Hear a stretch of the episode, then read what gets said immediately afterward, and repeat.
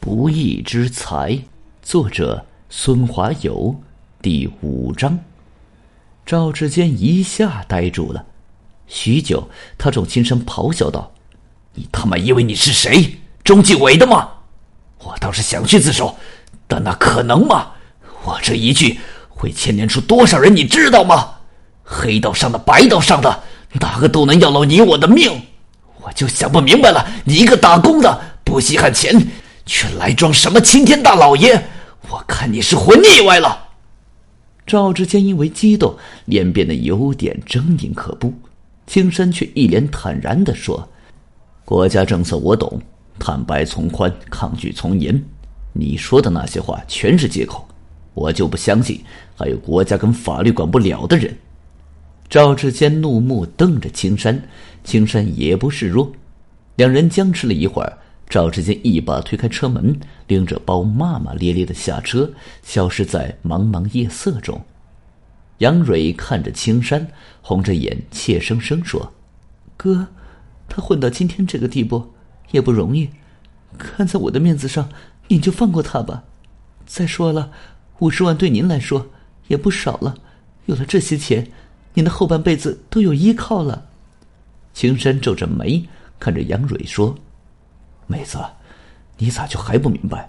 像他这样被抓是迟早的事，你应该劝劝他才对。我拿了他的证据没上告，是在给他机会。我不想看到一大家子人毁在他一个人手里。青山说完，打开车门下了车。这时夜色已深，四周黑漆漆的一片。杨蕊呆了一会儿，只好发动车子驶出了小区。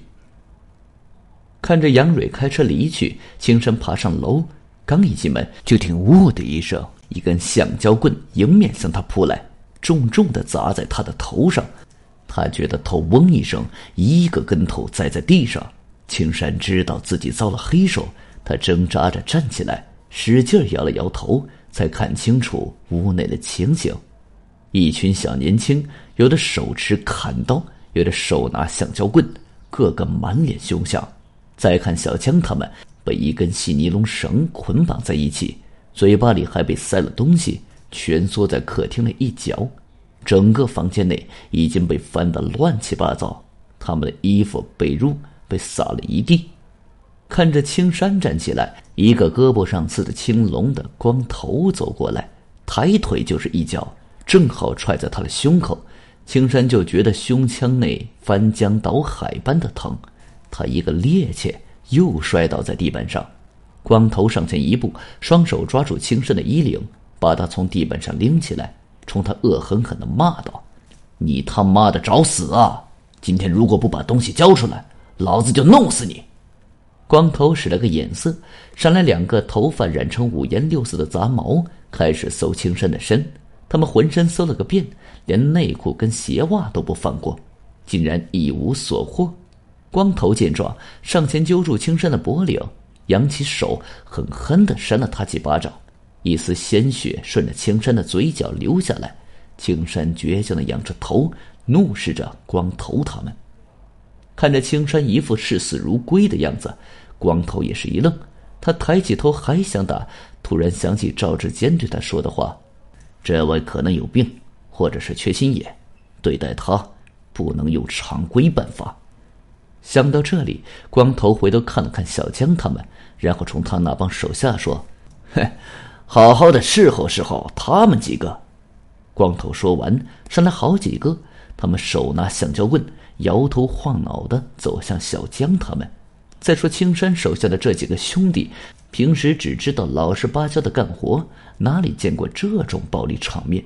有两个年龄大点的，浑身抖成一团，尿都顺着裤腿流下来了。青山一见，慌了手脚，他急忙对光头说：“别难为他们，他们什么都不知道，东西是我藏的。不过刚才我的头挨了一棍，现在一个劲儿疼，让我好好想想，到底藏哪里了。”听青山这么说，光头乐了，他拍拍青山的肩膀说：“哎，这就对了，你如果早这么懂事，不就好了吗？看把我们搞得跟他妈的黑社会似的。”青山抱着脑袋想了半天。最后还是摇摇头，对光头说：“不行，我还是想不起来。要不这样吧，你们给我点时间，到时候我一想起来就把东西给你们。光头一脸疑惑的看着青山，一把揪住他的耳朵，咬着牙说：“你他妈的在耍大爷吧？”青山疼得龇牙咧嘴道：“不骗你们，如果你不相信，可以把我带走，只要我一想起来就告诉你们。”光头想了想，最后点点头，指着小江他们对青山说：“你看好了，要是你交不出东西来，你的这些兄弟们就只能绑在这里，大小便都拉在裤子里，连一口水都别想喝上。老子不怕你耍心眼。”光头说完，转身走出房间。两个杂毛架住青山，把他拖下了楼。楼下停着一辆越野车，光头爬到驾驶位置上，俩杂毛打开后车门，把青山塞进车，然后一边一个把他紧紧的夹在中间。越野车启动后，光头回过头骂俩杂毛道：“你们两个蠢货，不知道给他蒙上眼吗？”一个杂毛听了，急忙伸手撩起青山的夹克，罩在他的头上。青山眼一黑，什么也看不到了。越野车开了很长时间，最后停住了。青山被拽下车，光头吩咐了两个杂毛几句，然后开着车走了。青山被两个杂毛架着，深一脚浅一脚的走了一段时间，最后他听到一阵开门声，就觉得屁股上挨了重重的一脚。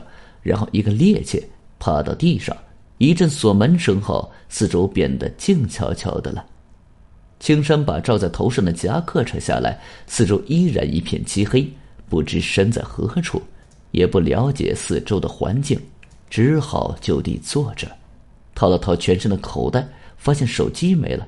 他想，肯定是被光头的人拿走了。不知过了多久，青山突然听到一阵开门声。他一个机灵坐直身，果然房门被轻轻的推开了，一个人影闪进来，借着手机屏幕的微光，低声喊道：“哥，您在哪里？”